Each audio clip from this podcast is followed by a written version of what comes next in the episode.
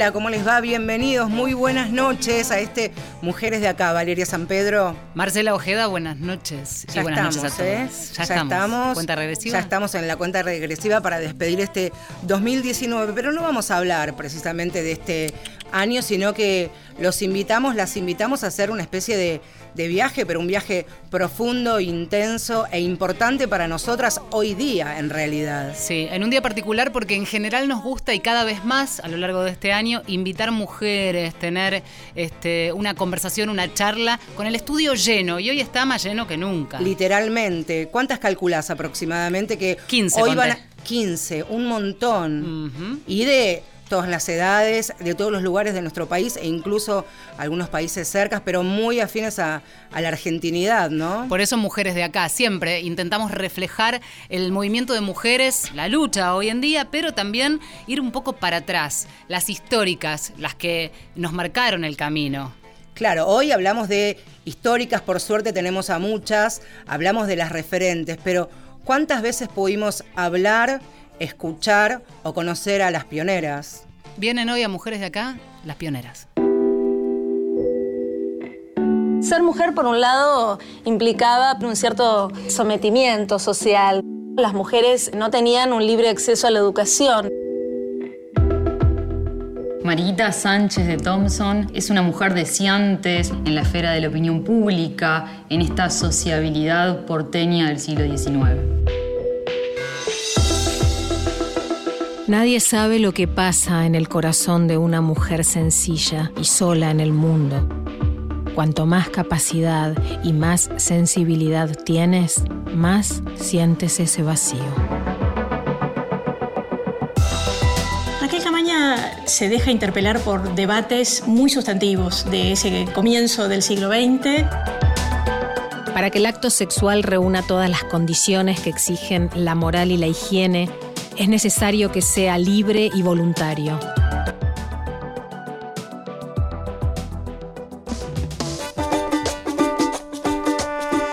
Bueno, todas ellas reunidas en una gran mujer que nos vino hoy a visitar. Claro, actriz Muriel Santana que interpretó en este 2019 a ocho mujeres, pero también vamos a hablar de lo que hizo en el 2017. Muriel, bienvenida nuevamente a Mujeres de Acá. Hola, chicas, muchas ya gracias. Ya estuviste acá. Ya estuve acá y con, algunas compañeras de actrices, pero la verdad es un honor para mí ir cerrando este, este año tan importante para todas junto a ustedes. Así que muchísimas gracias por la invitación. Vos sabés que de verdad esa apertura que hacíamos contando que nos encanta revisar un poco la historia, de algún lugar venimos, esos caminos que se fueron abriendo.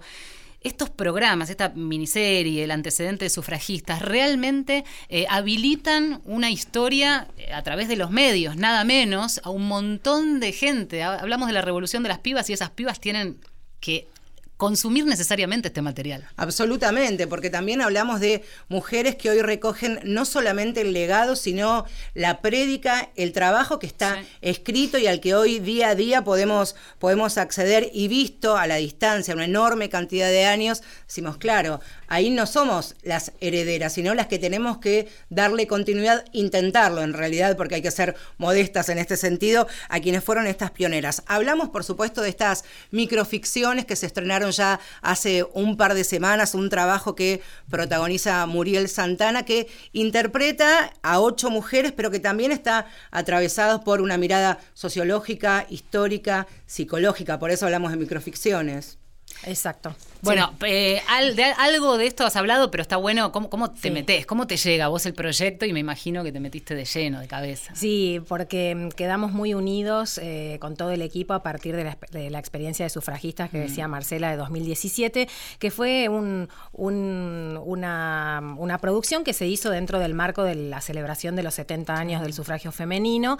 Y entonces tenía ese marco también de, lucha y de militancia. ¿no? En, ese, en ese momento se eligieron a cuatro eh, sufragistas bastante emblemáticas, algunas no tan conocidas, y para mí desconocidas casi todas, salvo Alfonsina Storni en ese momento, que además me, vino bien para volver a leer su obra, etcétera, etcétera. Em, pero recalco lo del marco del sufragio porque Pioneras a mí me parece, em, em, bueno, para, para hacérmela fácil, digamos, eh, me parece un poco más jugada la, propuesta de Pioneras porque no tiene un, un marco tan claro como fue la lucha por el sufragio, digamos, esa militancia que nos contuvo para ese primer especial, acá es, es, es diferente y los legados son distintos, algunos son más colectivos, otros son más individualistas, como hemos escuchado en las entrevistas del programa. Eh, tienen, bueno, son, son vidas del siglo XVIII, del siglo XIX y algunas del siglo XX, atravesadas por un montón de procesos históricos y bueno, algunas se llamaban feministas, otras no, eh, todas fueron pioneras del movimiento de mujeres, hoy las podemos leer así. Y retomando lo que ustedes decían, bueno, un poco entender que algo nos preexistió, ¿no? que algo que viene de ahí y que todavía quema esos discursos, esas militancias y todo. Pero para sintetizar, me metí a partir de la convocatoria de sufragistas, quedamos muy contentos con Rubén Schumacher, que es el director de la parte de las estampas, y Fede Randazo, que es el director integral. Y ya el canal, y acá la tengo que nombrar a Fernanda Rotondaro, la directora del canal Encuentro, que se puso al hombro este proyecto, lo defendió porque sufrió muchos parates, casi no se hace. Mira. Sí, sí, gracias a su voluntad y bueno, a la de su equipo y también de la productora, es que se pudo concretar eh, pioneras después del éxito. Y además Sufragista sigue estando premiada por todo el mundo. Y sigue estando accesible para ver y aprovechamos para recomendarlo, porque es interesante, es un material que está disponible y me parece fundamental porque... Eso es lo que tiene este tipo de propuestas, tanto sufragistas como pioneras, como toda la programación, pero específicamente esto, eh, está disponible en el canal de YouTube de Encuentro, o sea, más fácil imposible, y después ahora eh, la novedad es que se sumó plataforma Somos Contar, eh, que también ahí ya se puede ver el capítulo estreno y podés ver los anteriores, y en el Facebook de Encuentro, que tiene, me contaba Fernanda que tiene muchísimas miradas, muchísimas... Sí. Sí, es un material que se trabaja como a largo plazo, ¿viste? Sigue girando. Hablamos de pioneras que tienen nombre y apellido y que las vamos a mencionar, que son ocho. Eh, lo primero que uno quiere saber es si existe la posibilidad que venga otra tanda de pioneras.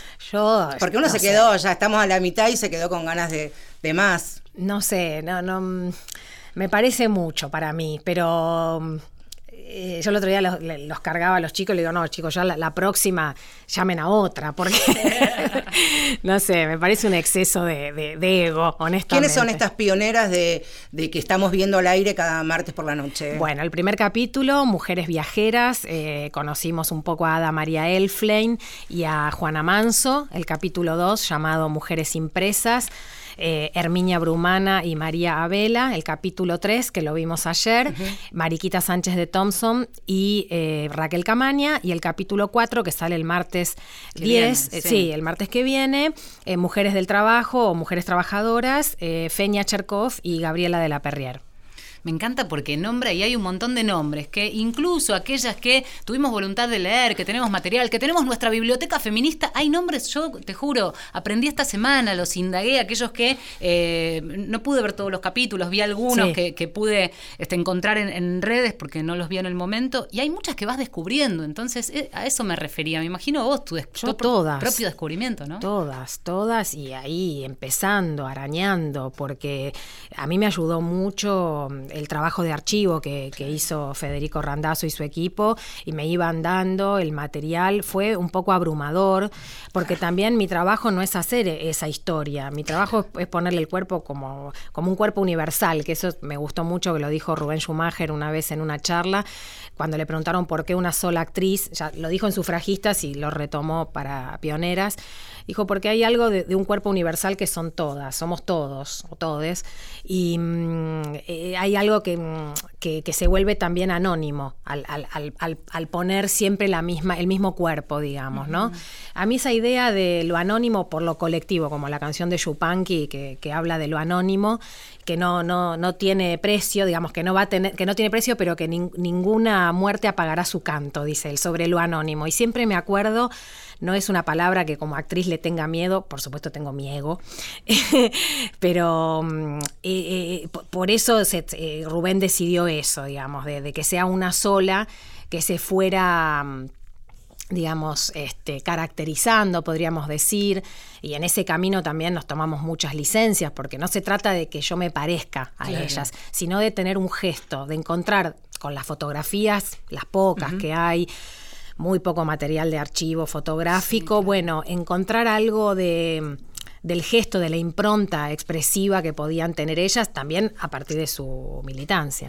Cuando hablamos de, de ser pioneras y este legado que está escrito y que se puede percibir, pero que también hay que hacer un trabajo de, lectura, de empezar a linkear nuestra, nuestro hoy día, nuestra realidad con estas mujeres. Pienso principalmente en, las más pibas, en las adolescentes que hoy tienen la posibilidad de, de viajar, pienso en las mochileras, en esas que deciden hacer aventuras con, con amigas y cuando le dicen, ¿viajaste sola? No, sola no, estoy con una amiga o estoy viajando yo sola. Y ese viajar sola, ser aventurera, escribirlo hoy a través de las redes sociales y, y postearlo en Instagram, imagino, un antecedente, una mujer que se decidió a recorrer con otras mujeres la Argentina y no esperar la invitación del, del varón o del esposo o del padre para que la lleve a viajar y fue en 1880 y murió muy joven, en el 19. Hablamos de Ada María Elflen que de alguna manera también inauguró pioneras, ¿no? Esta invitación a las mujeres a no tengan miedo, recorran este país y ella durante 15 años escribió sus crónicas para, para un diario. Estamos hablando de hace muchísimo, tiempo. Y era una piba, era una piba, era una mujer jovencísima, ¿no? Sí, sí. Ada de alguna manera es la que inaugura el hashtag viajo sola. Claro, claro. claro. Ella fue la pionera del hashtag. Sí, e, e, el, legado de Ada es, es increíble y también, como dicen ahí las es, es complejo porque mm, eh, ella, por ejemplo, participa, no quiero repetir lo que ya está en el programa, pero nos puede ayudar para charlar, participa de los dos congresos feministas, del congreso más conservador y del congreso que organizan las mujeres socialistas, las anarquistas, forma parte, digamos, de la organización. Es alguien que va y viene dentro del conservadurismo y lo nuevo, digamos, ¿no? Lo más revolucionario. Pero su vida claramente eh, es, una, vida de, de la libertad, es una vida de búsqueda de la libertad a través del cuerpo puesto en la naturaleza. Porque además ella lo que rescata de los viajes, que es lo que a mí más me gusta y vos traías a las pibas y eso, es la alegría de estar juntas, es la alegría de estar entre mujeres. Viajemos alegres, dice ella, briosas, valientes. En ese primer envío además está la figura de Juana Manso. Yo me anotaba como, como esos periodos de actividad, más allá del cuándo nació, cuándo murió. Entonces me anotaba 1830, 1850, para rebobinar en el tiempo y tomar dimensión de qué estamos hablando. Y en ese sentido, la imagen, esa que intentás componer con, el, vestuario, con la manera de hablar, con la cadencia, retrata y te lleva en el tiempo. En ese sentido ayuda y mucho. Y tenemos un extracto, algo que ah. grabó justamente encarnando a Juana Manso, aquí Muriel. Si los hombres pudiesen comprender todas las mortificaciones y las profundas amarguras que despedazan el corazón de la mujer, el único porvenir que le dejaron y la única esperanza de vida entera es el amor. Por eso el casamiento es para ella el fin de su existencia. Porque el hombre dice, mi mujer, con el mismo tono de voz con que dice, mi caballo, mis botas. Juana la loca, le decían despectivamente, este, y claro, si uno piensa que estamos hablando de 1820 para acá, claro, una mujer que era este denigrada incluso por otras mujeres de una sociedad acomodada, ¿no? Pensaba en que, entre otras tantas características, fue educadora popular. Y esa idea, me acuerdo y linkeo con un programa que hicimos hace muy poquito, Muriel, con una invitada de 103 años, que se nos sentó ahí donde vos estás sentada y que era educadora popular en Perú y hace 70 años se vino a la Argentina. Y abrir camino entre mujeres que estaban así, sus roles eran otros en la sociedad, es abrir camino, te llames o no feminista en ese momento. Totalmente, totalmente. Y además ella, eh, digamos, de la mano de, la mano o al lado, o no sé si adelante de Sarmiento, con el gran proyecto pedagógico argentino, ella fue impulsora de, muchas ideas que tuvo ese, ese proyecto. Em, hay, hay textos de Sarmiento sobre ella, que bueno, ahora no los, no los quiero citar mal, pero que son bárbaros, como el, mayor elogio que le hace en un momento es algo así como sos mi mejor hombre, ¿no? Como el, el, que está, el que está codo a codo con, con él.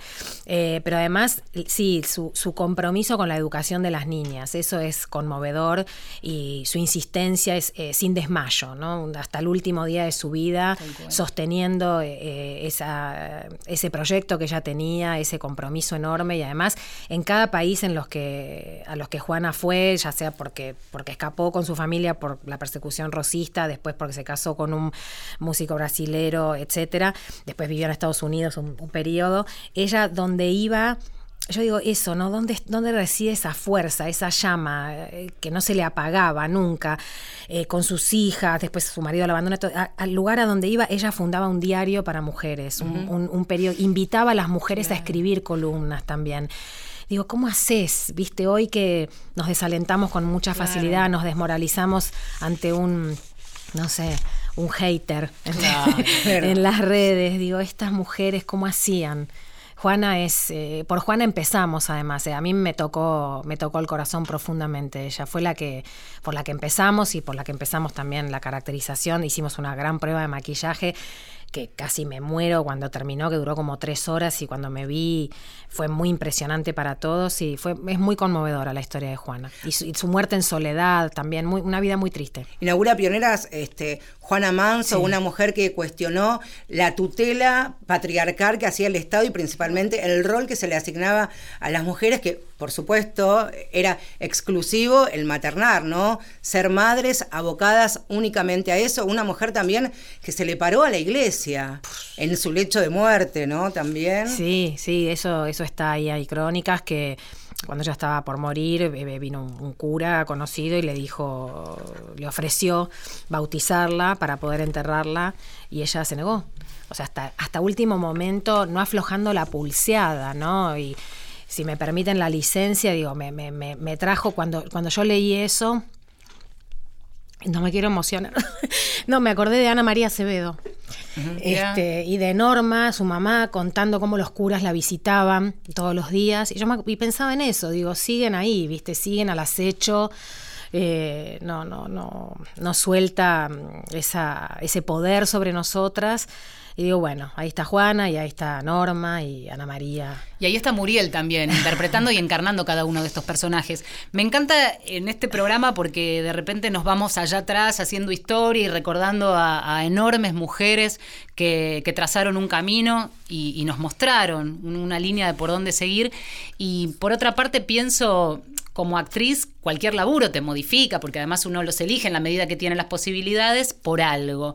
En este caso ya venías con un compromiso vinculado al movimiento de mujeres y se te abre como un mundo. Salís ¿De qué manera de esas historias, de interpretar a estas mujeres? ¿Salís distinta? Sí, sí, yo aprendí muchísimo todos estos años. Yo siempre marco la fecha, digamos, 2015, el ni una menos, nos ponemos de pie.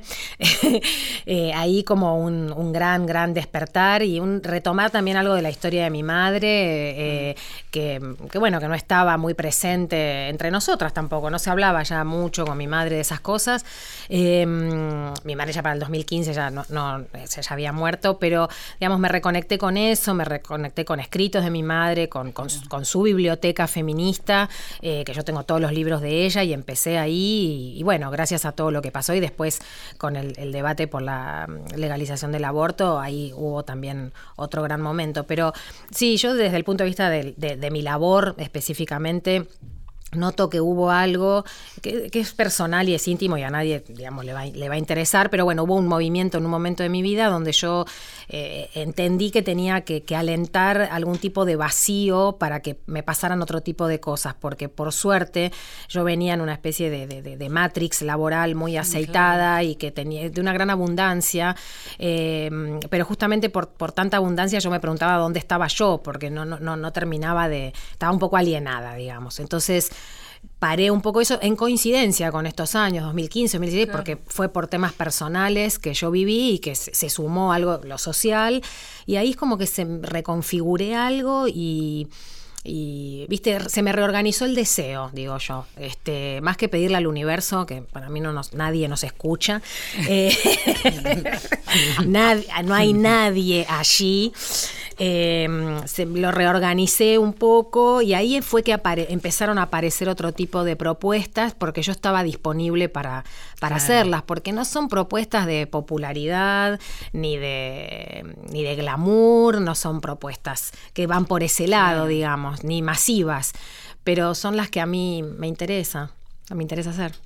También redescubrir un público que tal vez este, hasta ese momento no lo habías visto o no te había llegado en realidad precisamente por el, el trabajo o los trabajos que habías hecho. Pienso en el 2015 para acá, pibas que hoy promedian los 20, que tal vez no te conocían este, de las tiras más comerciales, ¿no? Totalmente. Y para mí hoy que me paren por la calle y que me digan vi sufragista, yo me muero, me muero. Pero sí, o que me escriban de todo el país para decirme en la clase pasaron sufragistas, trabajamos Julieta Lanteri hoy. Genial eso. Eso es increíble. me escriben profesor, bueno, a Fede Randazo también me mandan los mensajes, cómo el programa sigue bien en universidades también. ¿eh? Estamos con Muriel Santana el capítulo 2 eh, de Pioneras tuvo a las mujeres impresas, que más que nada tienen que ver con esta representatividad de mujeres periodistas. Volvemos a lo mismo, periodistas del 1800, del 1850, de principios del 1900, que se la jugaban todas. Y si te hablamos de esta franja de tiempo, de esta línea histórica, vamos a ver que muchas han sido periodistas, educadoras populares, docentes. El periodismo o la crónica era, sin lugar a dudas, la herramienta que tal vez más a mano tenían para, primero, comunicarse con otras mujeres y dejar plasmado en material que hoy podemos leer eh, las mujeres de esa época, ¿no? Volvemos a recomendar Pioneras. Lo que te perdiste, si es que no lo viste, es el capítulo 2. Búscalo, allí vas a encontrar a Herminia Brumana y María Vela. Y acá, una reencarnación que hace Muriel Santana. Son horrorosos los crímenes que se cometen casi a diario con indefensas mujeres. No pasa una semana sin que los periódicos nos den cuenta de que en tal o cual parte ha sido sacrificada una mujer, siendo el verdugo el marido, el amante o pretendiente. Y lo más terrible aún es la indiferencia con que los diarios refieren y el público lee estos actos de salvajismo el hogar que tan poético retratan los clericales, aunque los clérigos se libran de casarse, suele ser para muchos casados mal avenidos una jaula en la que están condenados a vivir siempre en lucha, cual gallos que se encierran en un reñidero. Insisto con las fechas, ¿no? María Abela, 1866, 1926, si se la escuchás hablar, decís, está hablando de femicidios, está hablando de la brutalidad con la que pibas, adolescentes y mujeres son asesinadas en la Argentina, pero hace tantísimos años. Eh, sí. No, que y esto es la parte biográfica, no la ficcional, esto que escuchábamos en Claro, las palabras de que, yo enuncio son todos escritos de las, de las pioneras o de cartas o de diarios personales, que no, porque no todas escribían, pero digamos, sí, son todas palabras de ellas, sino una vigencia, lo que decía Marcela recién, una, una actualidad total. Y bueno, sí, ella ella, luchó toda su vida contra esto de los primeros llamados dramas pasionales, luego hmm. crímenes pasionales, hasta la figura que conocemos nosotras como femicidio. Ayer no más. Ayer no más. Ayer no más. No estamos hablando hace 30, 40 años. Hace muy poco tiempo, incluso la última década, si uno busca material periodístico desde donde nació también María Vela y también en Uruguay, periodista, historiadora, docente, se escribía crímenes pasionales, ataque de celos, no contuvo que esté con otro, con otro hombre, digo. Defendió su honra. Defendió su honra. Pero además de que ocurría y que se contaba en la crónica policial en esos momentos, ahora pasa quizás o puede ganar más espacio en las crónicas de sociedad en un diario, eh, también era una mujer que luchaba contra eso. O sea, ya tenías la lucha de mujeres detectando que ahí había, algo. algo ¿no? Sí, yo a veces pensando así en ellas, eh, y tomando un poco lo que decíamos antes, digo, está bien, las militancias particulares o lo que a cada una las traccionó, ¿no? Para, para salir y hablar, escribir, convocar a otras mujeres, porque ella, bueno, la, revista que, la revista Nosotras que publica Abela, tiene una bajada que es ayudémonos las unas a las otras, la unión hace la fuerza. Es, es tan sencillo como profundo, ¿no? Este, y yo lo que retomo mucho de ellas, porque es tan vasto y siento que no estoy para nada a la altura de esas luchas, es, es, es algo de no, de, no, de no tirar la toalla, toda una vida, toda mm. una vida. Eh, Abela tuvo 11 hijos, aparentemente, porque se sabe que nueve seguro, pensamos que tal vez dos murieron, que era muy frecuente también en aquellos mm. años. ¿Cómo hacía? Con nueve, supongo. ¿Cómo hacía, cómo hacía con uno? Como yo veo mis amigas que tienen uno. Eh, ¿Cómo hacía para escribir la cantidad de crónicas que escribía, los viajes que hacían, cómo conectaban? No, no, no lo puedo, no lo puedo dimensionar. Eso es, eso es lo que a mí, con lo que yo me quedo, digamos, algo de la idea de dimensionar. Eh, y de, de, hacerse a un lado para sumarse a lo colectivo, ¿no? Dejar un poco lo, lo particular y armar lo colectivo. Estamos en un Mujeres de acá lleno de mujeres. Quédate porque queda todavía bastante más programa. Marcela Ojeda y Valeria San Pedro. Mujeres de acá.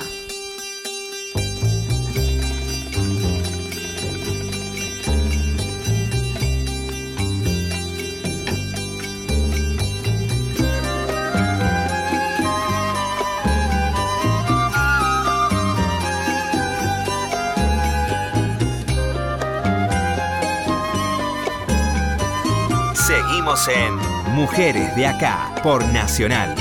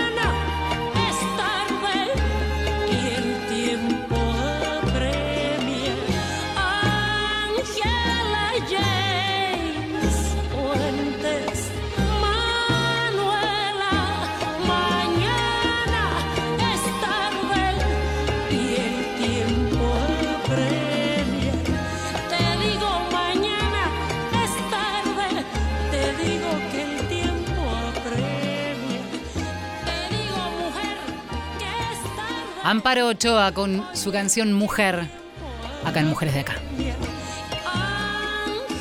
Mujeres de Acá, por la radio de todos. Y elegimos esta canción también porque habla de cómo, cómo ningunean a las mujeres, ¿no?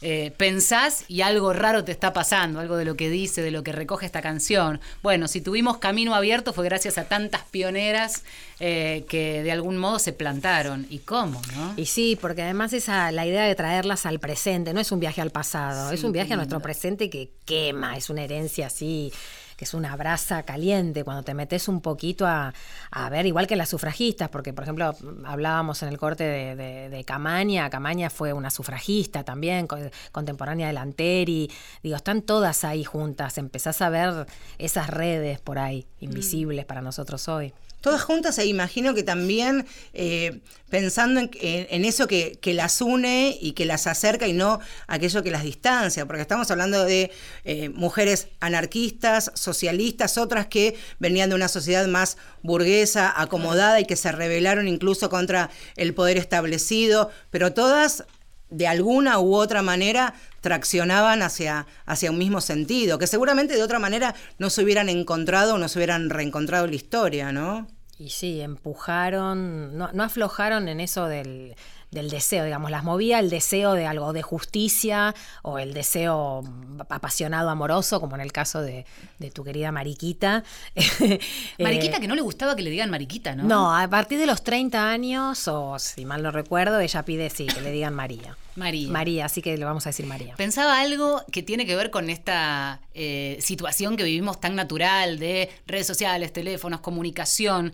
Militar eh, en esa época, además, era militar sola, militar en soledad. Podía estar pasando en otra ciudad, un poco más allá, en otro país, alguna lucha similar, pero no te enterabas o pasaba mucho tiempo hasta que te enteraras. Y tener la fortaleza para hacer frente a ese mundo de hombres, básicamente, que resistían, por otra parte, eh, el avanzar, eh, mucho más difícil. Y no pensás que por ahí estas, las, periodistas y también el tema de las educadoras populares, como decíamos, era una manera de estar en comunicación con otras.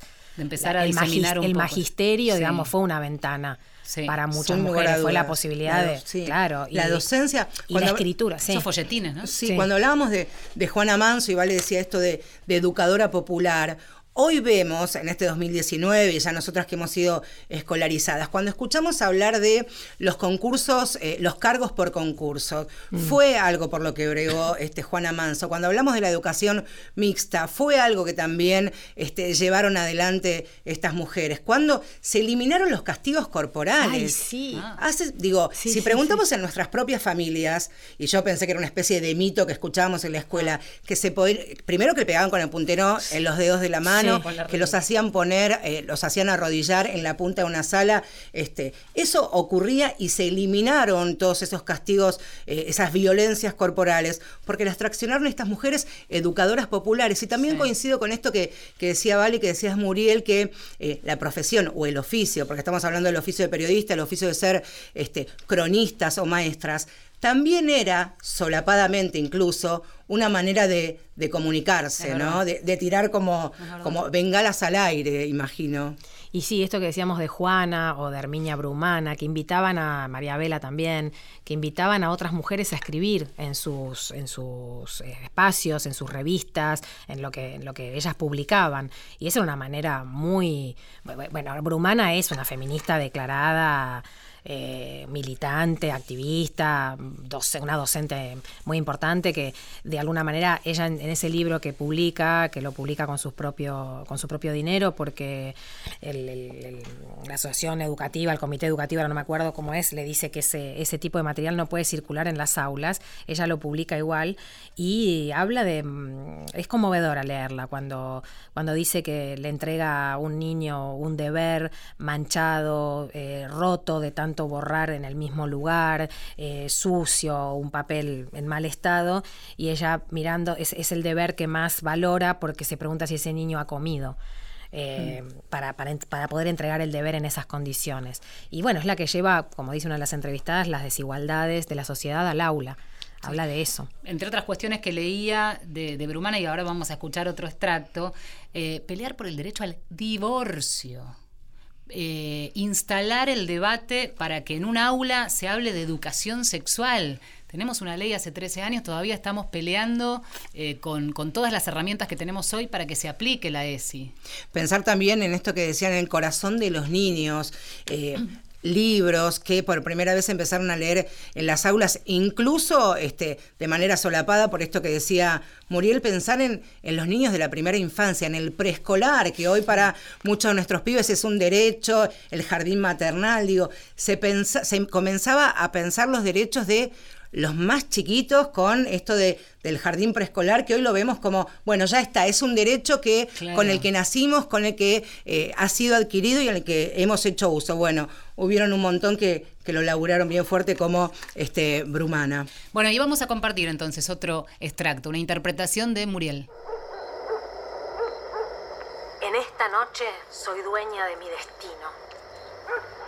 ¿Lo son acaso todas estas mujeres que están en sus casas atadas a la voluntad de un padre o de un marido?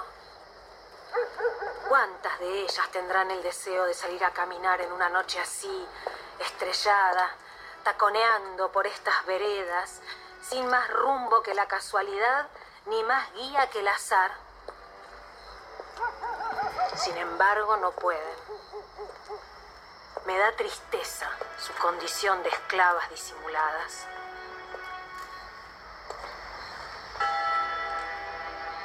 Ser consciente y dueña de sí misma no tiene precio. Y sigo caminando, ajena a toda preocupación.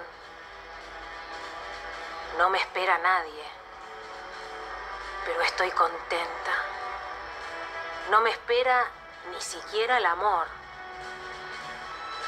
Por eso soy plenamente feliz en este instante, porque mi libertad es superior a mi amor. O mejor dicho, mi amor está en mi libertad.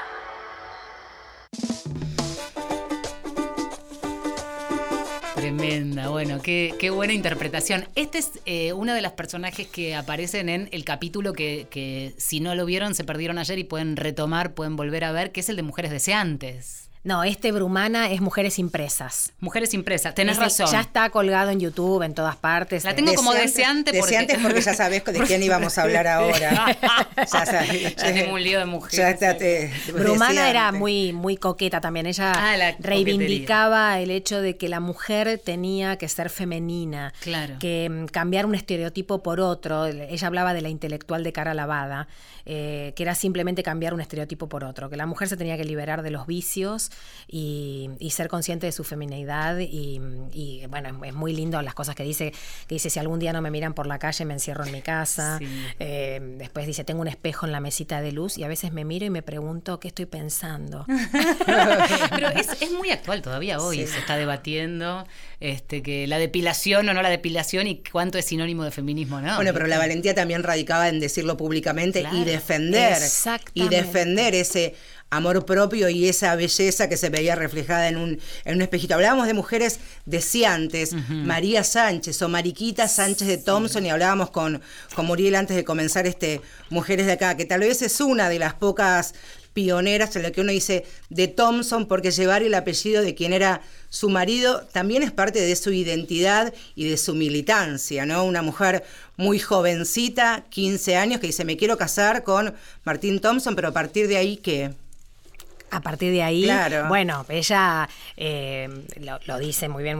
Perdón que diga lo de las entrevistadas, porque yo aprendí de escucharlas a ellas, que la noche en que se iba a celebrar el compromiso con quien se le había asignado, digamos que ella por supuesto no amaba, ella hace llamar a un, delegado del virrey que presencie que ella no da el consentimiento para casarse con ese hombre y eh, dice que, ella ya está, que no se va a casar porque ella ya está comprometida con quien ama, que es Martín Thompson, este que decía Marcela, em, y bueno, vive con él, tiene hijos, todo, después él muere, después ella se casa con otro, pero de solo pensar, ¿qué fue? ¿1830 esto? sí. 18, es Sí, en realidad fines del 1700 ya empieza como todo un camino. Claro, pero pensemos, en realidad, eh, esto de mujer deseante, de Mariquita Sánchez también, es interesante porque aparte de que ya tenía asignado un varón de la misma clase social y económica de su propia familia, ella necesitaba la autorización para casarse con Martín Thompson. Primero porque era menor de edad, tenía 15 años, y segundo porque él no era de la misma clase social, no era el hombre que había sido asignado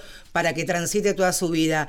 Martín Thompson se va a distintas partes del mundo por su trabajo y ella con una valentía que hoy, y si uno, si tiene la posibilidad, busquen la carta que le escribe al virrey Sobremonte, pidiéndole eh, eh, permiso para casarse con Thompson, porque decía que nadie iba a decidir sobre su propia libertad y sobre su propia felicidad.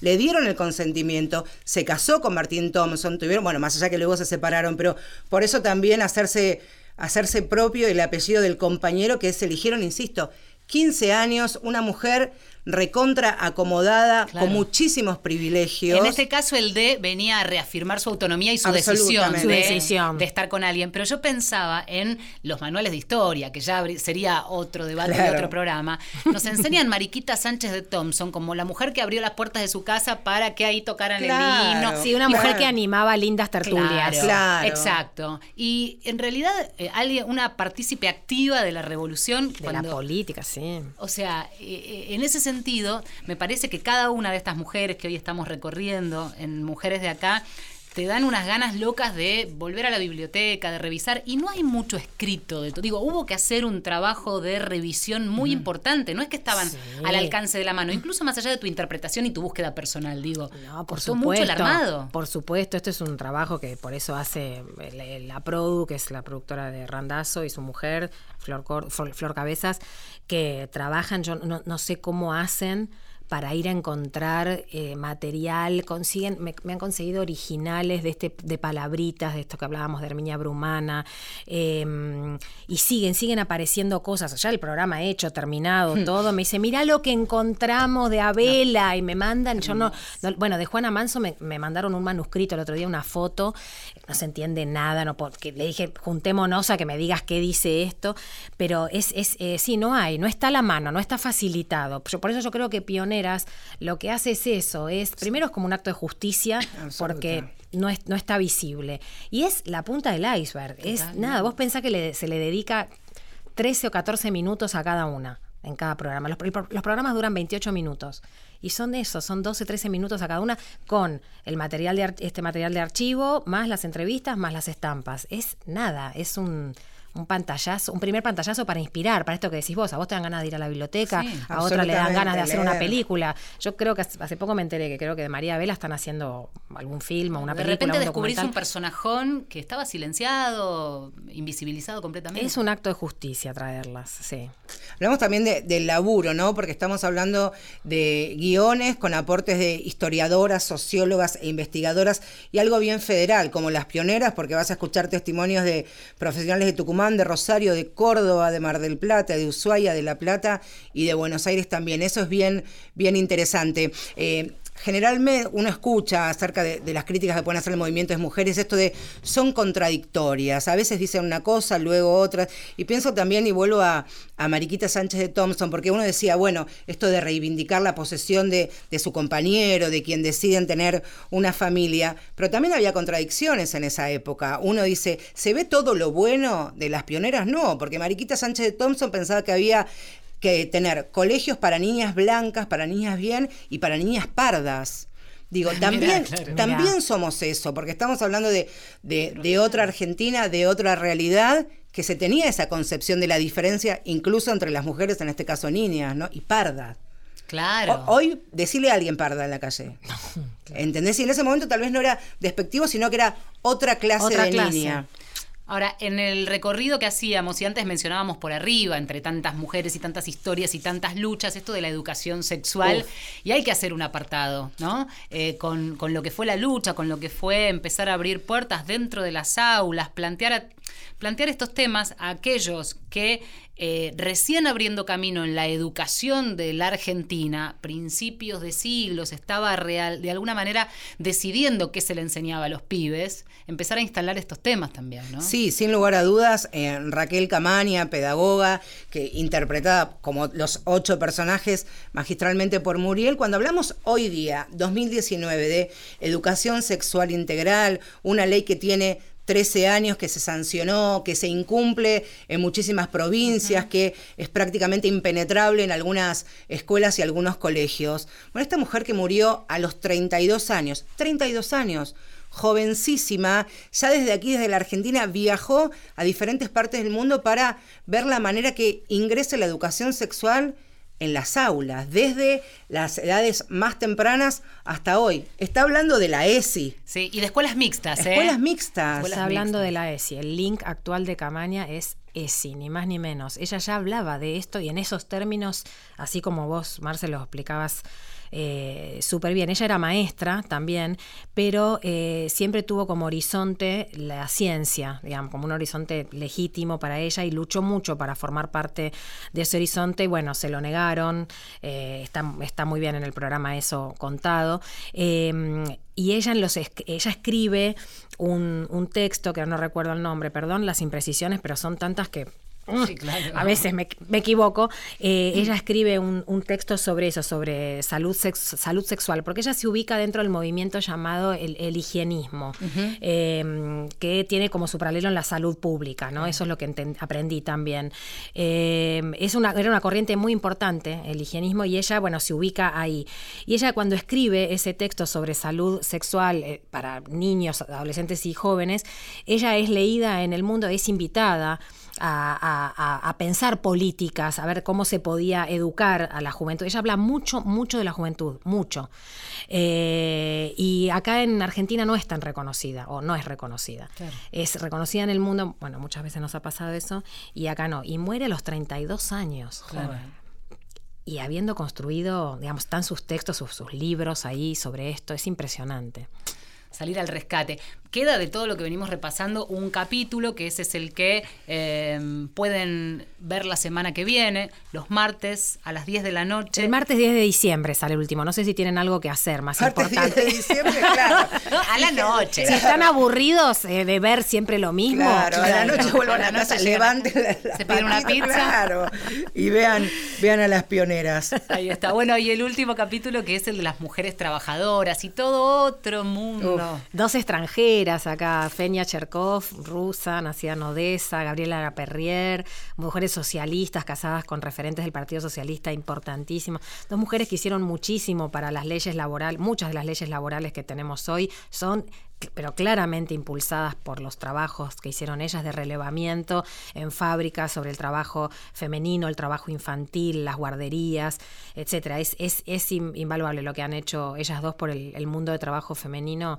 Es un, es un capítulo además que tiene locaciones muy interesantes, porque un poco lo que decía Marcela recién de las entrevistadas, que es, eh, digamos que propone algo federal, em, las locaciones a diferencia de las sufragistas que tenían como, bueno, la Avenida de Mayo como hilo conductor y el Congreso y la Casa Rosada, hemos recorrido en eh, muchísimos lugares. ¿Dónde este, nos filmamos, bueno, en, Chascomús, mucho y en las cercanías de Chascomús, en Berizo, en Avellaneda, em, en el Congreso Nacional. Em, bueno, de Feña fue en una fábrica, en una hilandería en Berizo que es espectacular. Eh, Camaña en el CONICET, em, Brumana en Avellaneda. ¿Qué más? Eh, espera, me faltan las de las deseantes. Bueno, Mariquita en Barrio Norte. Ah. Barrio Norte Recoleta, por supuesto. Qué lindo revivir en esos lugares. Sí, yo con el vestido caminando oh. por la recoba de Vicente López. Además te, guardas un material también tremendo. Y pasando por los negocios, eh, hay, hay, un plano muy lindo que no sé si se va a ver, pero me hacen pasar así por delante una vidriera donde dice hay caviar en un negocio. a mí lo que me impresionó mucho este, fue cuando se se hizo pública sufragistas, era imaginarte en el 2017 con esa vestimenta, con ese maquillaje tan caracterizada, eh, impecable de estas cuatro mujeres caminando por la Avenida de Mayo, digo, el subte A por abajo, quienes venían a laburar o, quien volvía, eh, han sido como como postales poéticas incluso. Totalmente. Y aparte de Marce, pensá que nosotros lo hicimos en octubre de 2017, si septiembre-octubre. No había un solo pañuelo verde en las calles todavía. Era una geografía sin pañuelos verdes. Eh, octubre. Y en febrero, ya en enero de 2018, con la, presentación del proyecto, digamos, ya en abril y todo, cambia. Eso lo, lo, hablábamos con el director. Me dice, imagínate si hubiéramos hecho algo en Avenida de Mayo un, un par de meses después hubiera sido otra, En otra realidad, la geografía. Y claro, en, en realidad yo creo que no estaban tan visibles o nosotros no estábamos tan atentos a buscar los pañuelos verdes y en ese pedazo de tela encontrar una aliada. Estaban sin lugar a dudas, pero estaban. Yo creo que siempre estuvieron. Lo que pasa que tal vez uno no estaba tan pendiente de esta búsqueda de encontrar en ese yo, color. yo no, no, no sabía que la campaña, sabía que había una campaña, pero no sabía, no tenía la dimensión de lo que significaba y yo no tenía pañuelo verde. Nadie de mis compañeras tenía pañuelo, ahí en el rodaje nadie tenía pañuelo y, y bueno, en enero ya todas teníamos nuestro pañuelo. Genial, sí. Es una locura. Esa línea de tiempo un poco invisible, incluso pensando en estas pioneras, en las sufragistas, muchas de esas luchas vieron resultados acá nomás. Eh, en fines del siglo del, del siglo XX, principios del siglo XXI, eh, es nada. Y estamos hablando eh, de- del recorrido que hemos hecho hoy, en algunos casos, de este, fines del 1700, justo antes de la revolución. ¿Entendés? Hablábamos de la carta a un virrey pidiéndole permiso, o sea, o lo de sufragistas hace 70 años que no votaban. Sí, o María Vela, que hablaba de los femicidios en su época, Claro. bueno, dramas pasionales. María Vela habla de maternidad deseada, no en estos términos, pero ella, ella dice que, que cualquier mujer puede ser madre. Eso a mí me parece una idea muy profunda. O sea, cualquier mujer puede ser madre. No solamente tiene que estar casada. Y o sea, cualquier mujer, la que lo desea, puede ser madre. Y además hablar del deseo en términos de maternidad. Y habla de aborto, definición. no con esta palabra, pero habla, habla, habla. Hay que buscar, ¿no? Hay que, Sí. este, después que vean cada uno de, la, de los episodios de, de Pioneras o incluso después que, que los vean allí en cada una de las plataformas, anotarse los nombres y empezar a buscar. Hoy es, es más simple, aunque también hay que, que también lo que pasa, incluso con los movimientos de mujeres o con estas mujeres tan importantes, que muchas veces están eclipsadas por otras mujeres, a pesar de que, por ejemplo, Julieta Lanteri prácticamente atraviesa a la mayoría de estas mujeres que, que hemos hablado. Y para llegar a estas pioneras hay que un ratito cor- correrla Correr, a Lanteri y sí. llegar a, a ellas, Es ¿no? más, te digo, y lo recogíamos acá en testimonios en, en el programa, en este programa eh, que hemos hecho con Marcela estos cuatro años, cuando hicimos las históricas, las históricas contemporáneas, las que vinieron a sentarse en estos micrófonos, decían, revisemos nuestra historia, porque a nosotras, a ellas, también las, ante- las antecedieron otras. Me gustó algo que dijiste, Muriel, en una nota, y con esto ya terminamos, eh, algo así, la diferencia entre ser eh, heredera o darle continuidad, ¿no? A, la- a las luchas. ¿Te sentís así O- hoy día?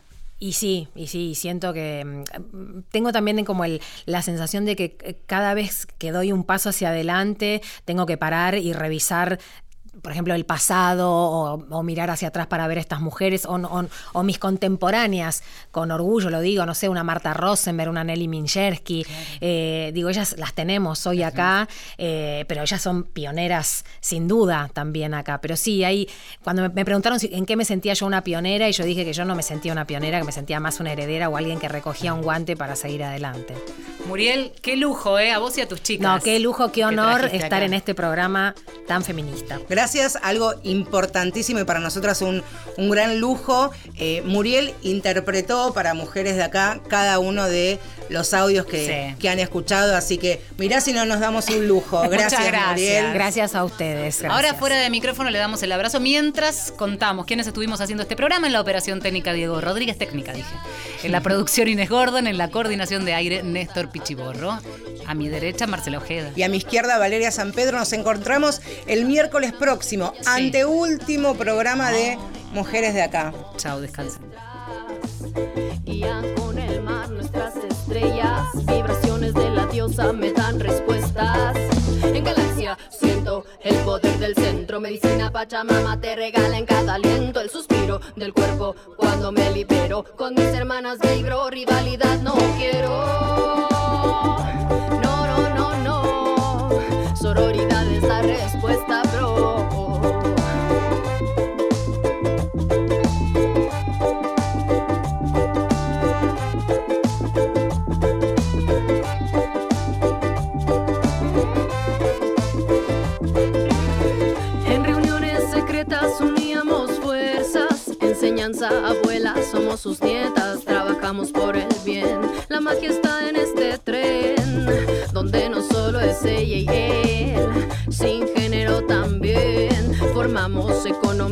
alternativas, modo de producción lo normado arrima.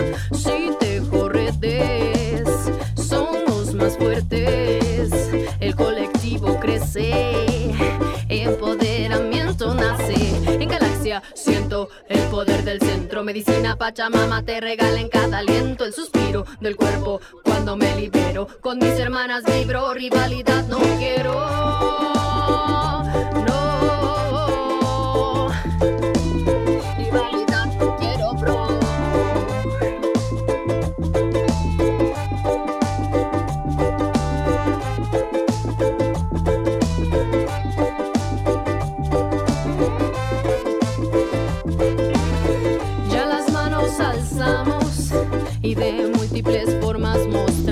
Que juntas podemos y sin rivalidad que han implantado trabajar por crecer, fuerza a conocer, vínculos fraternos con mi hermano, fortalecer, mujer y ser, consecuente con tu corazón siempre, donde razón no miente, libre y digna siempre, que a tu ser auténtico